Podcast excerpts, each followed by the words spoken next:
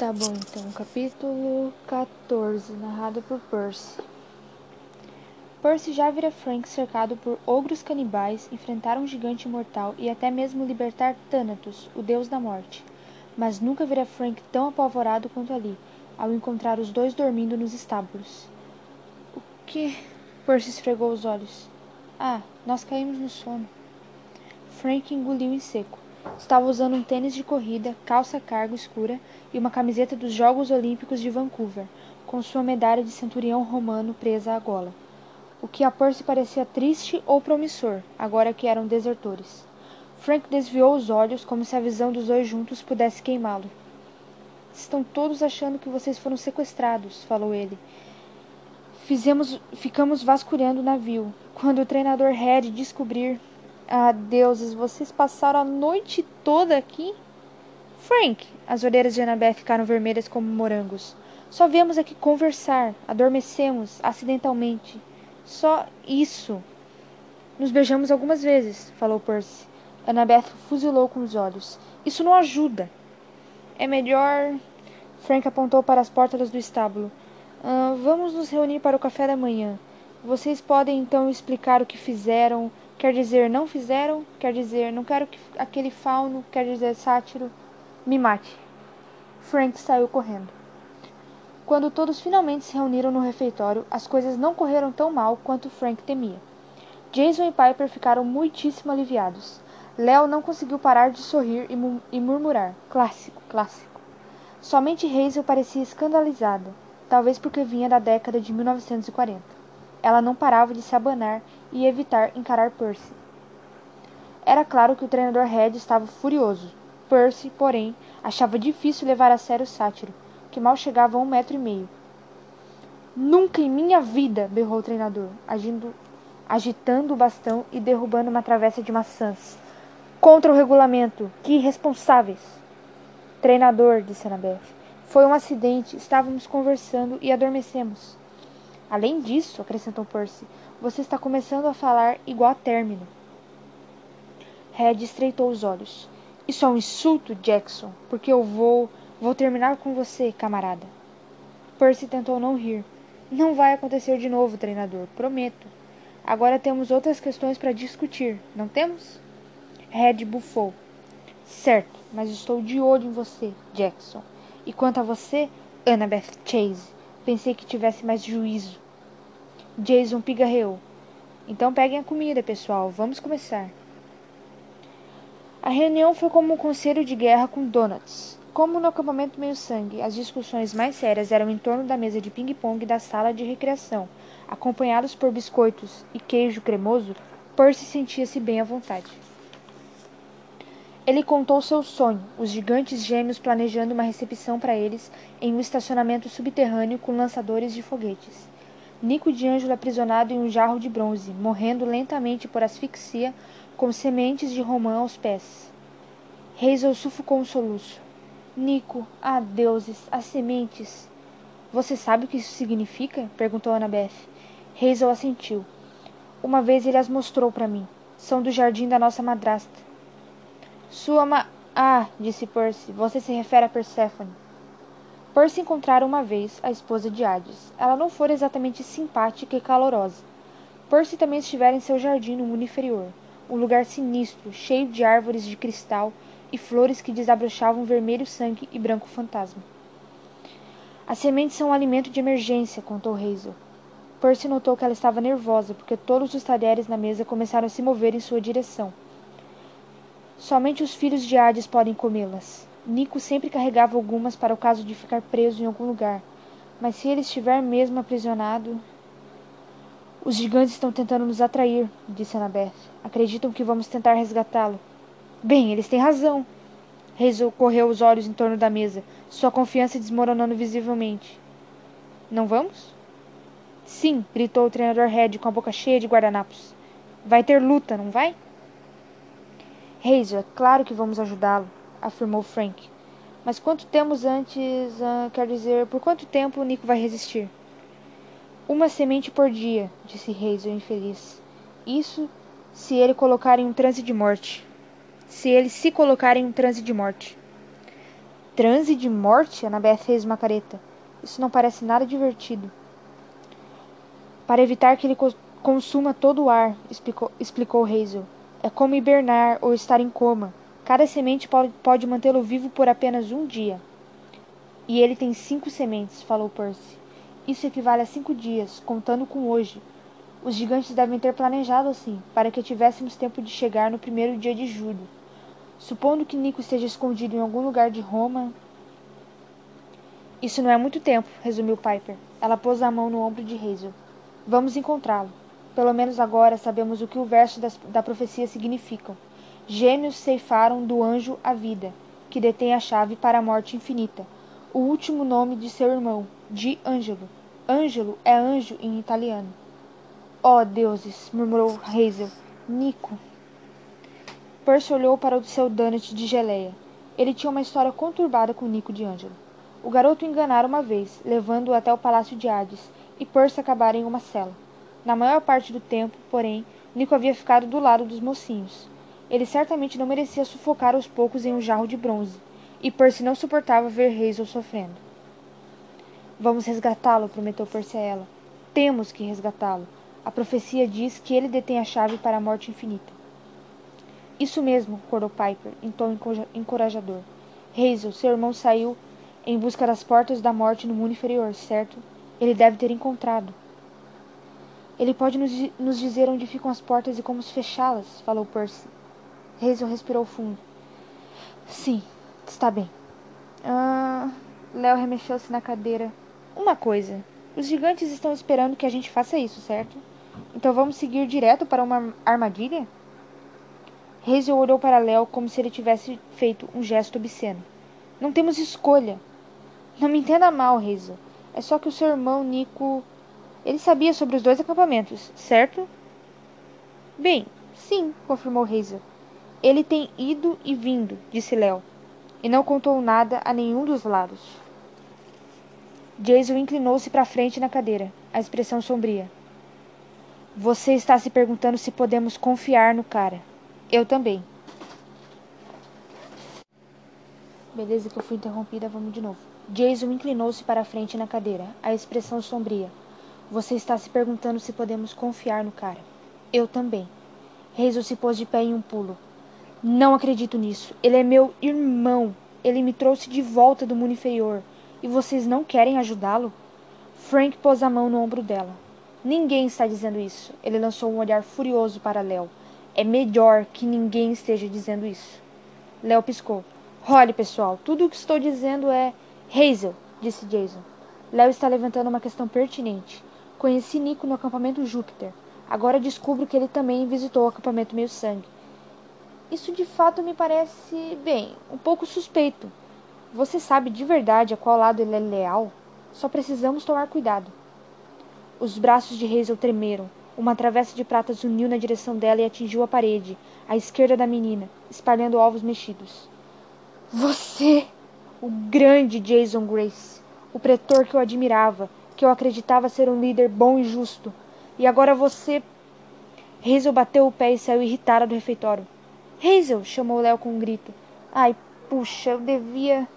Você já fez o bastante, grunhiu Frank, que então se levantou para segui-la, mas Piper fez um gesto para que ele esperasse.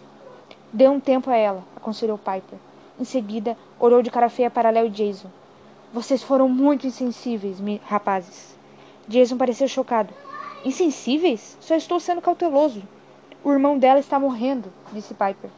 Vou falar com ela, insistiu Frank. Não, aconselhou Piper. Deixe que ela esfrie a cabeça primeiro. Confie em mim.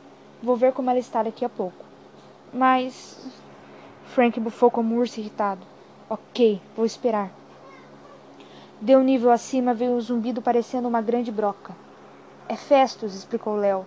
Ele ficou no piloto automático, mas devemos estar perto de Atlanta. Tenho que ir lá, supondo-se que a gente saiba onde vai aterrissar. Todos se voltaram para Percy. Jason ergueu uma sobrancelha. Você é o capitão Água Salgada. Alguma sugestão de especialista? Aquilo em sua voz seria ressentimento? Percy ficou imaginando se Jason sentia algum rancor secreto por causa do duelo em Kansas. Jason havia feito piadas a respeito, mas Percy deduziu que ambos guardavam um leve ressentimento. Não se podia colocar dois semideuses em uma briga sem que se perguntassem quem era mais forte. Não tenho certeza, admitiu ele. Algum lugar central e alto para termos uma boa visão da cidade. Quem sabe um parque com bosque? Não vamos pousar um navio no centro da cidade. Duvido que a névoa possa encobrir algo tão imenso. Léo assentiu. É para já. Ele correu para a escada. Frank recostou-se de novo na cadeira, inquieto. Percy sentia-se mal por ele. Na viagem para o Alasca, vira Hazel e Frank se aproximarem. Sabia o quanto Frank queria protegê-la. Também percebeu os olhares desagradáveis que Frank dirigia a Léo. Concluiu que talvez fosse uma boa ideia tirá-lo do navio por um tempo. Quando pousarmos, quando, pousa, quando pousarmos, vou explorar Atlanta, disse Percy. Frank, você poderia me ajudar? Quer dizer me transformar em dragão de novo? Sinceramente, Percy, não quero passar a missão toda bancando táxi voador para todo mundo. Não, quero que você venha comigo porque tenho sangue de Poseidon. Talvez possa me ajudar a encontrar água salgada. Além disso, você é bom de luta. Isso pareceu fazer Frank se sentir um pouco melhor. Claro, acho. Ótimo, falou Percy. Devíamos levar mais um. Annabeth? Ah, não, berrou o treinador Red. Mocinha, você está de castigo. Annabeth o olhou como se ele estivesse falando outra língua. Como? Você e Jackson não vão a lugar nenhum juntos, insistiu Red. Ele fuzilou Percy com o olhar, desafiando-o a discutir.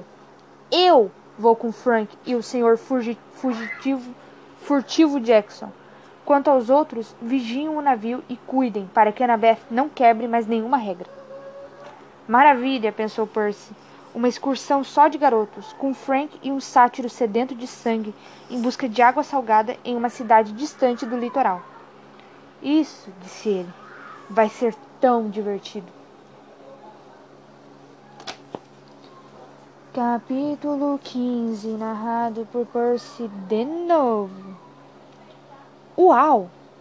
Eles haviam pousado perto do cume de uma colina arborizada, um complexo, complexo, complexo de edifícios brancos, como um museu ou uma universidade, aninhava-se um bosque de pinheiros à esquerda. Abaixo deles estendia-se o centro da cidade de Atlanta, um conjunto de arranha-céus marrons e prateados, a três quilômetros dali, erguendo-se em meio ao que parecia uma expansão plana e infinita de rodovias, ferrovias, casas e faixas verdes e floresta. Ai, que lugar lindo! Treinador Red inspirou o ar matinal. Boa escolha, Valdes. Léo deu de ombros. Só escolhi um morro alto. Aquilo ali adiante é uma biblioteca presidencial ou algo assim. Pelo menos é o que Festus diz. Hoje tá foda que eu fui interrompida de novo. Vou falar de novo a fala do Léo. Vai lá. Só escolhi um morro alto. Aquilo ali adiante é uma biblioteca presidencial ou algo assim. Pelo menos é o que Festus diz. Disso eu não sei, retrucou Red. Mas vocês se dão conta do que aconteceu nesta colina? Frank Zeng, você deveria saber. Frank se encolheu. Deveria?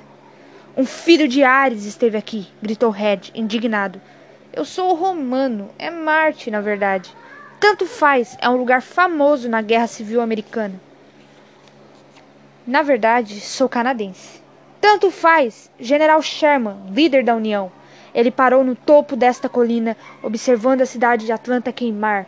Abriu um caminho de destruição daqui até o mar, queimando, saqueando, pilhando, Aquele, sim, era um semideus. Frank afastou-se do sátiro. Ah, ok.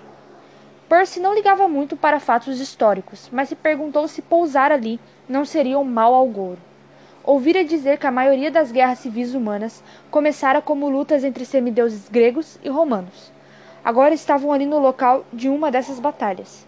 A cidade inteira abaixo deles fora destruída por ordem de um filho de Ares. Percy podia imaginar alguns dos adolescentes do acampamento meio-sangue dando uma dessas ordens. Clarice LaRue, por exemplo, não hesitaria, mas ele não conseguia imaginar Frank sendo tão cruel. De qualquer forma, disse Percy, vamos tentar não incendiar a cidade dessa vez. O treinador pareceu desapontado. Está bem, mas para onde vamos? Percy apontou na direção do centro da cidade. Na dúvida, comece pelo meio. Pegar uma carona até lá foi mais fácil do que imaginaram. Os três seguiram para, para a biblioteca presidencial, que vinha a ser o Carter Center, e perguntaram aos funcionários se eles podiam chamar um táxi ou lhes explicar como chegar ao ponto de ônibus mais próximo. Percy podia ter convocado Blackjack, mas relutou em pedir ajuda ao Pégaso logo após seu último desastre. Frank não queria se transformar em nada. Além disso, Percy queria mesmo viajar como mortal comum, para variar. Uma das bibliotecárias, chamada Esther, Esther, Esther, whatever, insistiu em levá-los pessoalmente. Ela foi tão legal que Percy desconfiou que fosse um monstro disfarçado. Red, porém, puxou-o de lado e assegurou-lhe que Esther tinha o cheiro de um ser humano normal. Com o que de potpourri? disse ele. Cravos, pétalas de rosa, saboroso. Eles se amontoaram no Cadillac preto de Esther e seguiram para o centro da cidade. Esther era tão pequena que mal conseguia ver acima do volante mas isso não parecia incomodá-la. Ela abria caminho em meio ao trânsito enquanto os brindava com histórias sobre as famílias malucas de Atlanta, os amigos fazendeiros, os fundadores da Coca-Cola, os, os astros do esporte e os jornalistas da CNN. Parecia tão bem informada que Percy decidiu tentar a sorte. Ah, então, Esther, disse ele, eis uma pergunta difícil para você. Água salgada em Atlanta. Qual a primeira coisa que lhe vem à mente? A velhinha deu uma risada. Ah, docinho, essa é fácil. Tubarões-baleia. Frank e Percy trocaram olhares. Tubarões-baleia? Perguntou Frank, nervoso. Existem em Atlanta? No aquário, docinho, disse Esther. Muito famoso. Bem no centro da cidade. É para lá que vocês queriam ir? Um aquário, Percy refletiu. Ele não sabia o que o antigo deus do mar grego estaria fazendo em um aquário na Geórgia, mas não tinha nenhuma ideia melhor. Sim, confirmou Percy, estamos indo para lá. Esther os deixou na entrada principal, onde uma fila já começava a se formar. Ela insistiu em deixar com eles o número do celular para alguma emergência, dinheiro para o táxi de volta até o Carter Center e um pote de pêssego em calda caseiro, o qual, por algum motivo, ela mantinha uma caixa no porta-malas.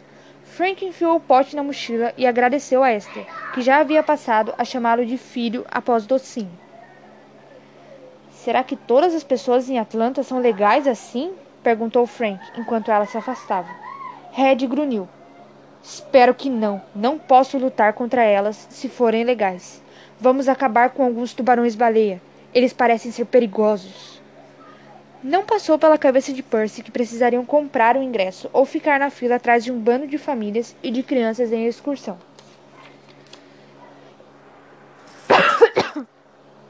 Vai, nego, fica 20 minutos lendo o livrinho, nego. Você tomar uma aguinha, nego.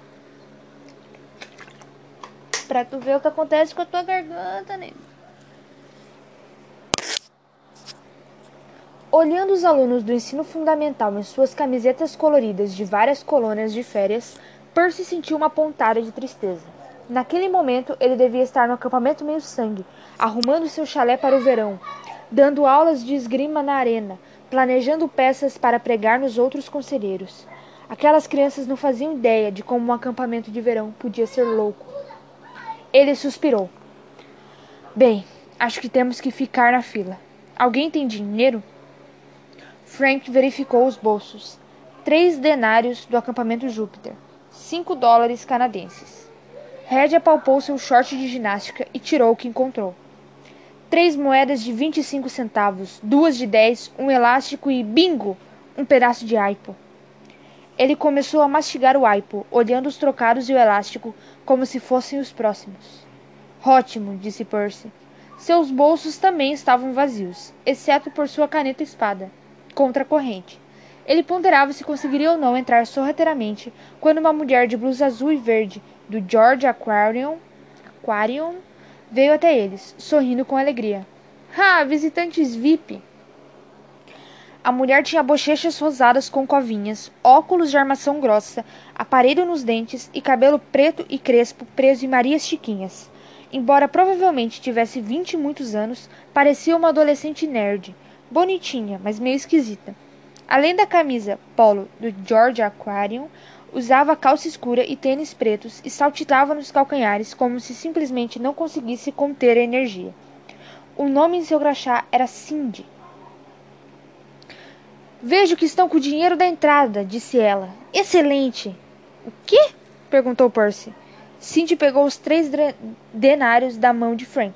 Sim, isso está bom. Por aqui. Ela virou-se e seguiu apressada em direção à entrada principal. Percy olhou para o treinador Red e para Frank. Uma armadilha? Provavelmente, disse Frank. Ela não é mortal, afirmou Red, farejando o ar. Provavelmente alguma espécie de inimigo devorador de bodes e destruidor de semideuses vindo do Tártaro. Sem dúvida, concordou Percy. Perfeito, Red sorriu. Vamos. Cindy passou com eles pela fila e entrou sem problemas no aquário. Por aqui, Cindy sorriu para Percy. É uma exibição maravilhosa. Vocês não ficarão desapontados. É tão raro recebermos VIPs. Uh, você quer dizer semideuses? perguntou Frank. Cindy piscou para ele com ar travesso e levou um dedo aos lábios, pedindo segredo. Então aqui é a seção de água fria, com pinguins, belugas e outros animais. E lá adiante, bem, aqueles são peixes, obviamente. Para uma funcionária do aquário, ela não parecia saber muito ou se importar com os peixes menores. Eles passaram por um tanque enorme, cheio de espécies tropicais, e quando Frank apontou para um determinado peixe e perguntou qual era, Cindy respondeu: Ah, aqueles são os amarelos. Passaram pela lojinha de lembranças. Frank desacelerou o passo para olhar uma mesa com roupas e brinquedos em liquidação. Pegue o que quiser, disse-lhe Cindy. Frank piscou. Mesmo? Claro, você é VIP. Frank hesitou, mas então enfiou algumas camisetas na mochila. Cara, disse Percy, o que você está fazendo? Ela disse que eu podia, sussurrou Frank. E eu estou precisando de roupas. Não fiz a mala para viagem longa. Ele pegou também um globo de neve, que para Percy não parecia ser uma roupa. Então Frank apanhou um cilindro entrançado do tamanho aproximado de uma embalagem de mentos, e o olhou com a testa franzida. O que é. Alguns chamam de algemas chinesas, disse Percy. Frank, que era sino-canadense, pareceu ofendido. Como assim chinesas? Não sei, falou Percy. É só um nome, é um brinquedo. Venham, garotos, chamou Cindy do outro lado do salão. Mais tarde eu mostro como funciona, prometeu Percy. Frank enfiou as algemas na mochila e continuaram andando. Eles atravessaram um túnel de acrílico. Peixes nadavam acima da cabeça deles e Percy sentiu um pânico irracional crescendo na garganta. Isso é idiotice, disse a si mesmo. Estive embaixo d'água um milhão de vezes. Nem estou dentro da água. A ameaça real era Cindy, lembrou a si mesmo. Red já havia detectado que ela não era humana a qualquer minuto poderia se transformar em alguma criatura horrível e atacá-los. Infelizmente, Percy não via muita escolha a não ser fazer o jogo do Tour VIP até que pudesse encontrar o deus do mar Forces, mesmo que estivessem entrando em uma armadilha. Entraram em uma sala de observação banhada em luz azul. Do outro lado de uma parede de vidro estava o maior tanque de aquário que Percy já vira. Nadando em círculos, viam-se dezenas de peixes imensos, entre os quais dois tubarões pintados, cada um com o dobro do tamanho de Percy. Eram gordos e lentos, com a boca sem nenhum, sem nenhum dente aberta. Tubarões-baleias, resmungou o treinador Red. Agora vamos lutar até a morte. Cindy deu uma risada. Sátiro tolo. Tubarões-baleias são pacíficos. Só comem plâncton. Percy franziu a testa. Ele se perguntou como Cindy sabia que o treinador era um sátiro. Red usava calça comprida e sapatos especiais por cima dos cascos, como os sátiros costumavam fazer para passarem despercebido pelos mortais. O boné de beisebol cobria-lhe cobria os chifres. Quanto mais Cindy ria e agia amigavelmente, menos Percy gostava dela. O treinador Red, porém, não parecia intimidado. Tubarões pacíficos? retrucou o treinador com desgosto. Qual é o sentido disso? Frank leu a, a placa ao lado do tanque. Os únicos tubarões baleia em cativeiro no mundo. É bem impressionante. Sim, e estes são pequenos, disse Cindy.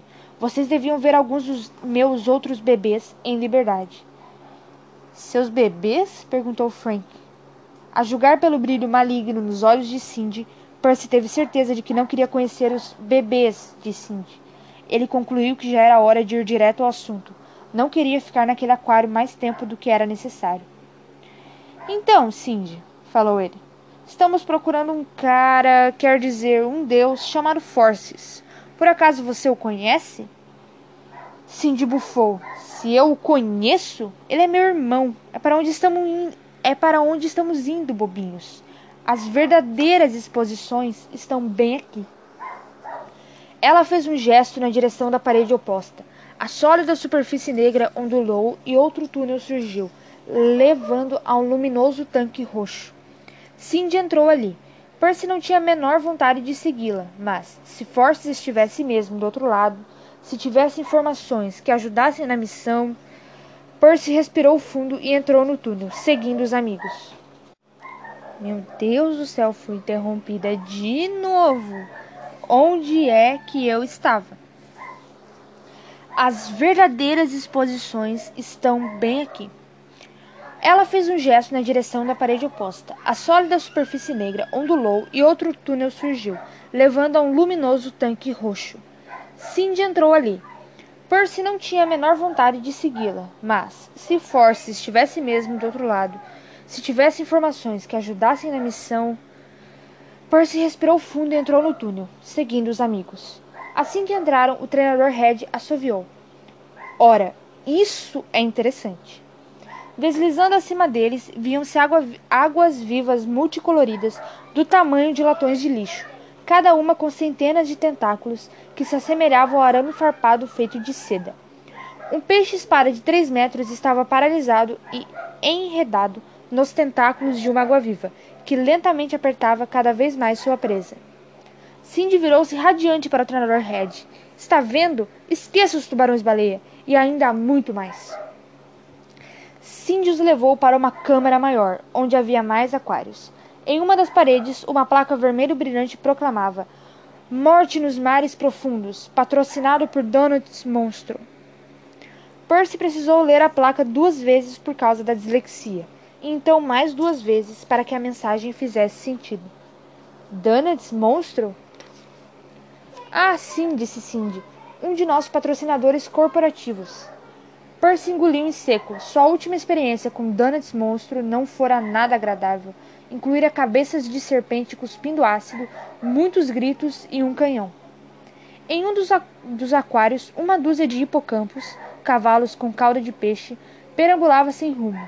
Percy encontrara muitos hipocampos em liberdade. Até montar alguns deles, mas nunca vira nenhum em um aquário. Tentou falar com eles, mas as criaturas simplesmente flutuavam de um lado para o outro e às vezes se chocavam contra o vidro. Suas mentes pareciam confusas. Isso não está certo, murmurou Percy. Ele se virou e viu algo ainda pior. No fundo de um tanque menor, duas nereidas, espíritos marinhos femininos, sentavam-se de pernas cruzadas, de frente uma para outra, jogando cartas. Pareciam incrivelmente entediadas foi interrompido de novo que minhas crianças hoje tão aterrorizantes. Vamos de novo lá. Sentavam-se de pernas cruzadas, de frente uma para outra, jogando cartas. Pareciam incrivelmente entediadas. Os longos cabelos verdes flutuavam apaticamente em torno do rosto. Os olhos estavam semicerrados. Percy ficou tão furioso que mal conseguia respirar. Ele fuzilou Cindy com os olhos. Como pode mantê-las aqui? Eu sei, Cindy suspirou não são muito interessantes. Tentamos ensinar alguns truques a elas, mas receio que não tenhamos tido sorte. Acho que vocês vão gostar muito mais desse tanque aqui. Percy começou a reclamar, mas Cindy já havia seguido em frente. Santa mãe dos bodes! gritou o treinador Red. Olhem só essas belezuras! Ele olhava boquiaberto para duas serpentes do mar, monstros de quase dez metros, com escamas azuis reluzentes e mandíbulas capazes de partir ao meio um tubarão-baleia.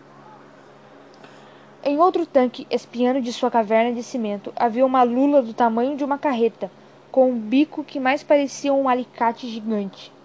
Um terceiro tanque continha uma dezena de humanoides com lustrosos corpos de foca, cara de cão e mãos humanas.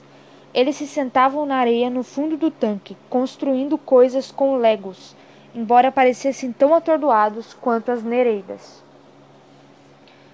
Aqueles são. Percy teve dificuldade para formular a pergunta. Telkines? completou Cindy. Sim, os únicos em cativeiro.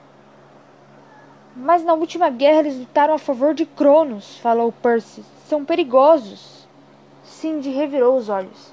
Bem, não poderíamos chamar a exposição de morte nos mares profundos se não fosse perigosa.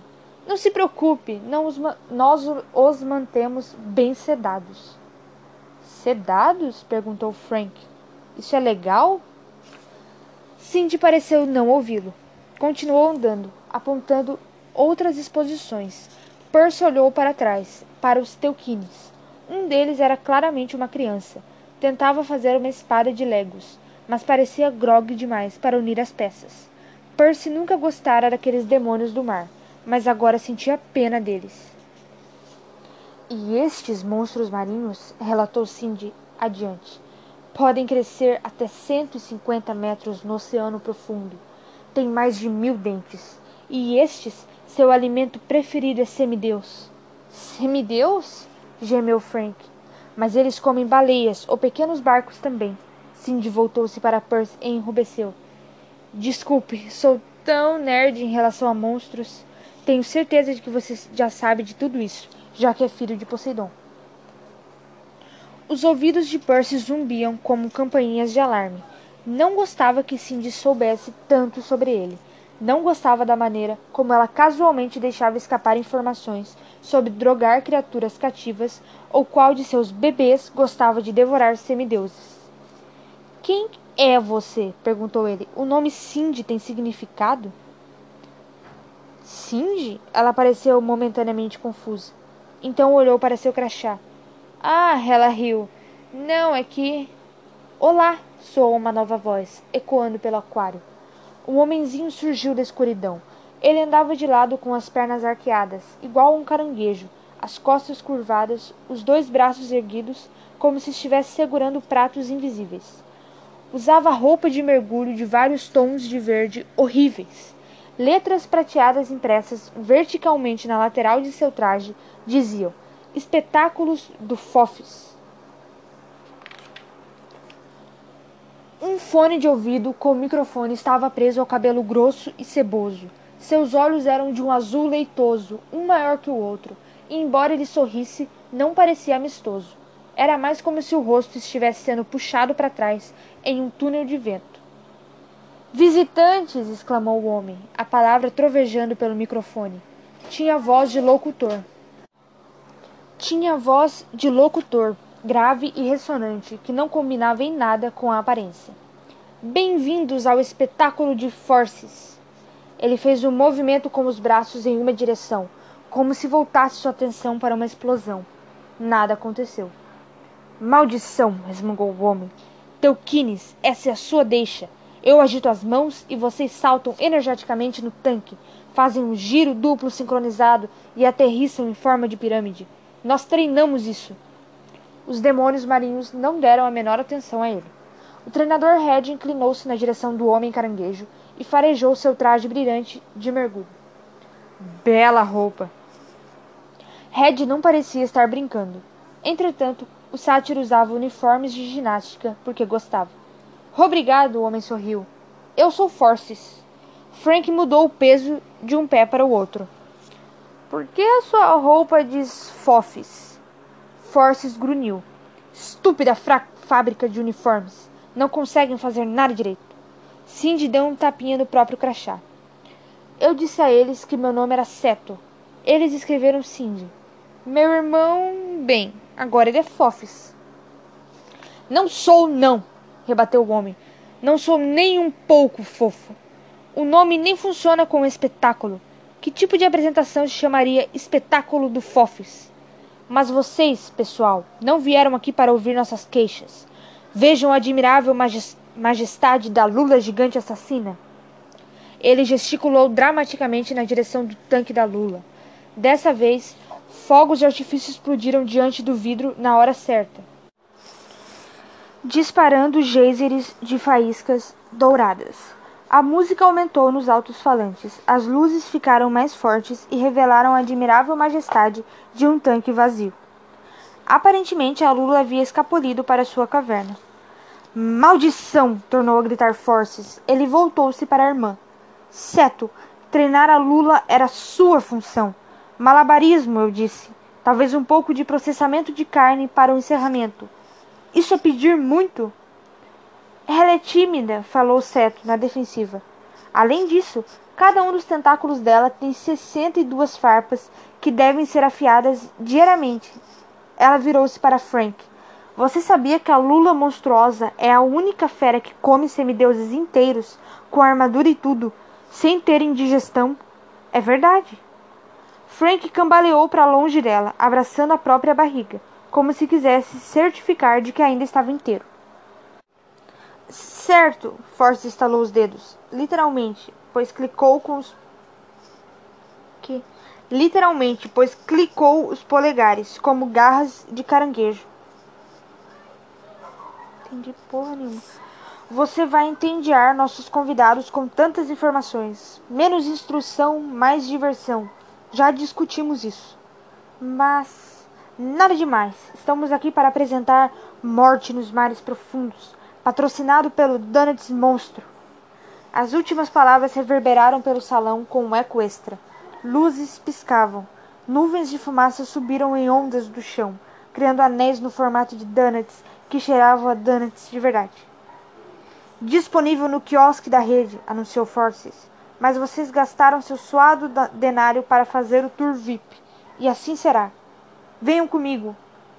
Ah, espere, disse Percy. O sorriso de Force, Forces se desfez de modo estranho. Pois não? Você é um deus do, do mar, não é? perguntou Percy. Filho de Gaia? O homem caranguejo suspirou. Cinco mil anos e ainda sou conhecido como Garotinho de Gaia. Não importa que eu seja um dos mais antigos deuses do mar, mais velho que seu pai novato. Aliás, sou os deus das profundezas ocultas, senhor dos terrores aquáticos, pai de mil monstros. Mas não, ninguém me conhece. Cometo um pequeno erro ao apoiar os titãs em sua guerra e sou exilado do oceano para Atlanta, com tanto lugar por aí. Achamos que os olimpianos tinham dito Atlantes, explicou Seto. Eles devem ter achado muito engraçado nos mandar para cá. Percy estreitou os olhos. E você é uma deusa? Sim, Seto. Ela sorriu, feliz. Deusa dos monstros marinhos, naturalmente. Baleias, tubarões, lulas e outros seres marinhos gigantes mas meu coração sempre pertenceu aos monstros. Vocês sabiam que serpentes do mar jovens podem regurgitar a carne das vítimas e se, a se alimentar por até seis anos com a mesma refeição? É verdade. Frank ainda segurava a barriga, como se fosse vomitar. O treinador Red assoviou. Seis anos? Fascinante. Pois é, Seto sorriu. E como exatamente uma lula assassina processa a carne das vítimas? perguntou Red. Eu amo a natureza. Ah, bem. Pare, mandou Forces. Você está arruinando o espetáculo. Agora, veja nossas nereidas gladiadoras lutarem até a morte. Um globo de discoteca espelhado desceu no tanque de exposição das nereidas, fazendo a água dançar com sua luz multicolorida. Duas espadas caíram e bateram na areia do fundo. As nereidas as ignoraram e continuaram a jogar cartas. Maldição! Forces bateu os pés de lado. Seto fez uma careta para o treinador Red. Não ligue para Fofes. Ele é tão exibido. Venha comigo, meu querido sátiro. Vou lhe mostrar gráficos coloridos dos hábitos de caça dos monstros. Excelente! Antes que Percy pudesse se opor, Seto conduziu o treinador Red por um labirinto de aquários, deixando Percy e Frank sozinhos com o deus do mar ranzinza. Uma gota de suor escorreu pelo pescoço de Percy. Ele trocou um olhar nervoso com Frank. Aquela parecia uma estratégia do tipo dividir e conquistar. Ele não via nenhuma possibilidade de aquele encontro terminar bem. Parte dele queria atacar Forces naquele momento. Pelo menos isso lhes daria o elemento surpresa. Mas ainda não tinham descoberto nenhuma informação útil. Percy não sabia se encontraria o treinador Red. Não tinha certeza sequer de que conseguiria encontrar a saída. Force deve ter lido sua expressão. Ah, está tudo bem, assegurou-lhe o Deus. Seto pode até ser um pouco chatinha, mas vai cuidar bem de seu amigo. E, sinceramente, a melhor parte do tour ainda está por vir. Percy tentou pensar, mas estava começando a sentir dor de cabeça. Não sabia se era por conta da pancada do dia anterior, dos efeitos especiais de Forces ou das aulas da manhã dele com fatos nauseantes sobre monstros marinhos. Da irmã dele com fatos nauseantes sobre monstros marinhos. Então, começou ele a dizer. Dioniso nos mandou aqui. Baco, corrigiu Frank. Certo. Percy tentou controlar a irritação. Ele mal conseguia lembrar um nome para cada deus. Dois já era pedir demais. O deus do vinho. Não importa. Ele olhou para Forces. Baco disse que você poderia saber o que sua mãe, Gaia, está planejando. E esses seus irmãos gêmeos gigantes, Efialtes e Otto. E se você por acaso sabe alguma coisa sobre a marca de Atena. Baco pensou que eu ajudaria vocês? perguntou Forces. Bem, sim, disse Percy. Puxa, você é Forces. Todo mundo fala de você. Forces inclinou a cabeça, de modo que seus olhos assimétricos quase se alinharam. Falam? É claro, não é, Frank? Ah, com certeza, concordou Frank. As pessoas falam de você o tempo todo. O que elas dizem? perguntou Deus. Frank pareceu pouco à vontade. Bem, que você é ótimo em pirotecnia e uma boa voz de locutor e uh, um globo de discoteca.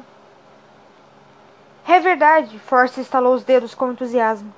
Também tenho a maior coleção de monstros marinhos cativos do mundo. E você sabe coisas, acrescentou Percy. Por exemplo, sobre os gêmeos e os que eles estão aprontando. Os gêmeos! A voz de Forces ecoou. Luzes piscaram diante do tanque de serpentes do mar. Sim, sei tudo sobre Fialtes e Otto. Aqueles projetos de gigantes. Eles nunca se encaixaram no grupo. Franzinos demais. E ainda por cima, aquelas cobras como pés. Cobras como pés? Percy lembrou que no sonho os gêmeos usavam sapatos compridos e enrolados. Sim, sim, disse Forces, impaciente. Eles sabiam que não iam conseguir se dar bem só com a força. Então decidiram partir para o drama. Ilusionismo, truques de palco, esse tipo de coisa. Vocês sabem, Gaia tinha em mente inimigos específicos quando moldou os seus gigantes. Cada gigante nasceu para matar um determinado deus. Efialtes e Otto, bem, juntos eles eram meio que anti-Dioniso. Percy tentou digerir a ideia. Então, eles querem substituir todo o vinho por suco de amora ou algo assim? O deus do mar bufou. Nada disso. Efialtes e Otto sempre quiseram realizações melhores, mais vistosas, mais espetaculares. Ah, é claro que queriam matar Dioniso, mas primeiro queriam humilhá-lo, fazendo as festas dele parecerem sem graça. Frank olhou para as luzes usando coisas como fogos de artifício e bolas de discoteca? A boca de Forces esticou-se naquele sorriso de túnel de vento. Exatamente. Ensinei aos gêmeos tudo o que eles sabem. Ou pelo menos tentei. Eles nunca ouviam. Seu primeiro grande truque? Tentar alcançar o Olimpo empilhando montanhas. Era só uma ilusão, é claro. Eu disse a eles que aquilo era ridículo. Vocês deviam começar de baixo, falei. Serrar um ao outro ao meio, tirar górgonas da cartola, esse tipo de coisa, e combinar roupas de paetês. Gêmeos precisam de roupas assim. Bom conselho, concordou Percy. E agora os gêmeos estão. Ah, preparando-se para o espetáculo apocalíptico em Roma. Contou Forces com desdém. É uma das ideias tolas da mamãe. Eles estão mantendo um prisioneiro em um jarro grande de bronze. Ele voltou-se para Frank. Você é filho de Ares, não é? Tem aquele cheiro. Uma vez os gêmeos prenderam seu pai do mesmo modo. Filho de Marte, corrigiu Frank. Espere, esses gigantes prenderam meu pai em um jarro de bronze? Sim, Outro número estúpido, falou o deus do mar. Como você pode exibir seus prisioneiros se ele está em um jarro de bronze? Não tem nenhum valor como entre entretenimento. Não é como meus adoráveis espécimes. Ele apontou para os hipocampos, que batiam a cabeça apaticamente no vidro. Percy tentou pensar. Tinha a sensação de que a letargia daquelas criaturas do mar, aturdidas, começava a afetá-lo. Você disse que esse, esse espetáculo apocalíptico foi ideia de Gaia? Bem, os planos da mamãe sempre são muito complexos. Complexos. Ele, ele riu. A Terra é complexa. Acho que isso faz sentido. Aham, uhum, disse Percy. Então o plano dela. Ah, ela colocou a cabeça de um grupo de semideuses a prêmio, contou Forces. Ela não se importa com quem os matará, contanto que morram. Bem, retiro o que disse. Ela foi bastante enfática ao dizer que dois devem ser poupados: um garoto e uma garota. Só o Tártaro sabe por quê. De qualquer forma, os gêmeos têm seu pequeno espetáculo planejado, esperando que isso atraia esses semideuses para Roma. Suponho que o prisioneiro no jarro seja um amigo deles ou algo assim. Isso, ou talvez eles achem que esse grupo de semideuses será suficientemente tolo para ir até o território deles em busca da marca de Atena. Forces deu uma cotovelada nas costelas de Frank. Ha! Boa sorte nessa, hein? Frank riu com nervosismo. É, haha. Isso seria mesmo uma grande burrice, porque. Forces estreitou os olhos. Percy enfiou a mão no bolso e fechou os dedos em torno de contracorrente. Até mesmo aquele velho deus do mar devia ser esperto bastante para perceber que eles eram semideuses com a cabeça a prêmio. Forces, porém, apenas riu e deu outra cotovelada em Frank. Ha! Boa essa, filho de Marte. Suponho que você esteja certo. Não adianta ficar falando disso. Mesmo que os semideuses encontrassem aquele mapa em Charleston, eles nunca chegariam a Roma vivos. É o mapa em Charleston, disse Frank bem alto, dirigindo a Percy um olhar arregalado para se certificar de que ele também tinha percebido. Ele teria disfarçado melhor se tivesse erguido uma placa grande com a palavra pista. Mas chega dessa coisa educativa e chata, falou Forces. Vocês pagaram pelo tratamento VIP. Querem fazer o favor de me deixar terminar a visita guiada. A entrada de três denários não é reembolsável, vocês sabem. Percy não estava nem um pouco animado com a perspectiva, perspectiva de mais fogos de artifício, fumaça com cheiro de donut ou criaturas do mar cativas e deprimentes. Mas olhou para Frank e decidiu que era melhor fazer a vontade do velho, velho deus Ranzinza, pelo menos até que encontrassem o treinador Red e chegassem em segurança à saída. Além disso, talvez conseguissem extrair mais informações de Forces. Depois podemos fazer mais perguntas? disse Percy. É claro, vou lhes dizer tudo do que precisam saber. Forces bateu palmas duas vezes. Na parede sob a placa vermelho brilhante surgiu um novo túnel que levava a outro tanque. Façam como eu. Forces correu de lado através do túnel. Frank coçou a cabeça e se virou de lado. Temos que. É só o jeito de falar, cara, disse Frank. Vamos.